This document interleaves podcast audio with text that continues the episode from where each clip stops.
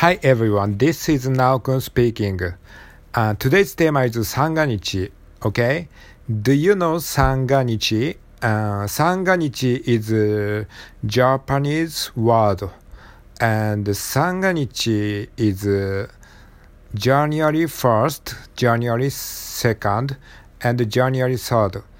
Uh, these three days we call we call this we call that Sanganichi. Okay? Uh, in Sanganichi, Japanese people, uh, almost Japanese people spend their home or and they uh, they uh, spend in their hometown 実家に帰る、えー、実家に帰るってなんて言うんだ Okay, and, uh, and they watch TV program and they uh, go to お宮参り、お宮参りえっ、と、初詣。初詣。They go to 初詣。初詣 is えっと、first お参り。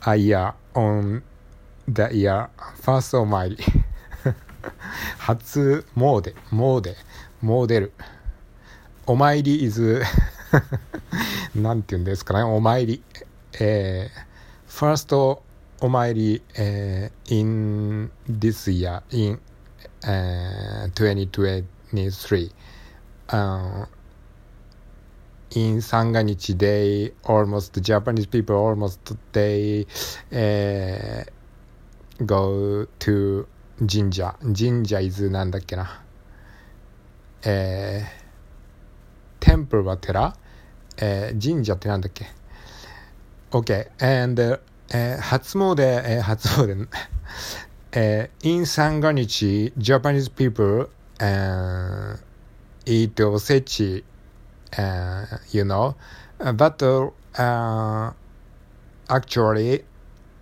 uh, today's Japanese people not eat uh, today's Japanese people do not eat osechi. Uh, it's uh, authentic uh, habit. Uh, it's 古い習慣。えー、それは古い習慣です。Uh, but、uh, 一部の、uh, part of Japanese people eat おせち and、uh, えー、お店にもたくさんおせちは売ってるは売ってる。えー、グローサリーストア、あ おせちは売られている。おせち、えー、は売られている。おせち is sell、えー、おせちは、おせちはある。There is おせち in grocery stores.、Uh, they have おせち but、uh, uh, actually、uh, 若い世代は、uh, Z ジェネレーション若い世代若い世代 Young generation and almost young generation do not eat おせち and、uh, uh, me too I don't like おせち、uh, おせちはそんなに美味しくないおせち is、uh, not so delicious for me、uh, it's、uh, that's all uh, okay it's about sanganichi you know uh, that's mm, poor english and my poor english okay uh, that's all i want to talk about sanganichi okay uh, thank you for my english talk and uh, uh, finally uh, 最後に、uh, 最後に、最後に、最後に、finally、um, please tap いいねボタン。OK? いいねボタンズ。Uh, please tap いいねボタンズ。For example, ハートボタン、スマイルボタン、and ネギボタン。Uh, if you tap many いいねボタンズ and、uh, then I'm happy.